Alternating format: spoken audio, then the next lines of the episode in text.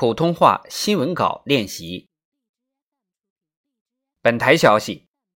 十三届全国人大常委会第二十次会议二十八号上午在北京人民大会堂举行第一次全体会议，栗战书委员长主持。常委会组成人员一百六十一人出席会议，出席人数符合法定人数。会议听取了全国人大宪法和法律委员会副主任委员沈春耀做的《中华人民共和国香港特别行政区维护国家安全法》草案审议结果的报告。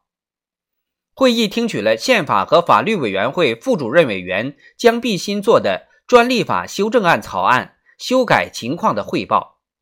草案二审稿增加了对产品局部外观设计给予专利保护的规定。完善了有关产权激励、专利开放许可、专利保护和专利纠纷解决机制的规定等。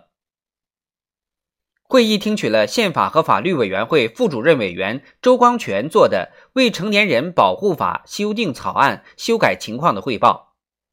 草案二稿加强对学生负担、学生安全、学生欺凌等方面问题的治理。强化家庭、学校、网络产品和服务提供者的网络保护责任以及相关主管部门的监管职责等。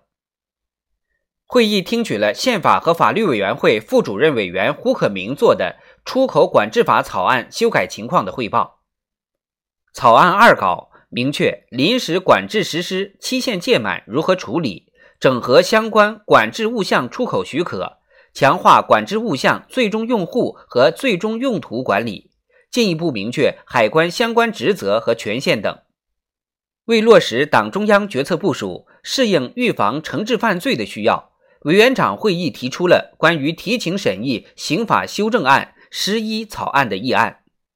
草案共修改补充刑法三十条。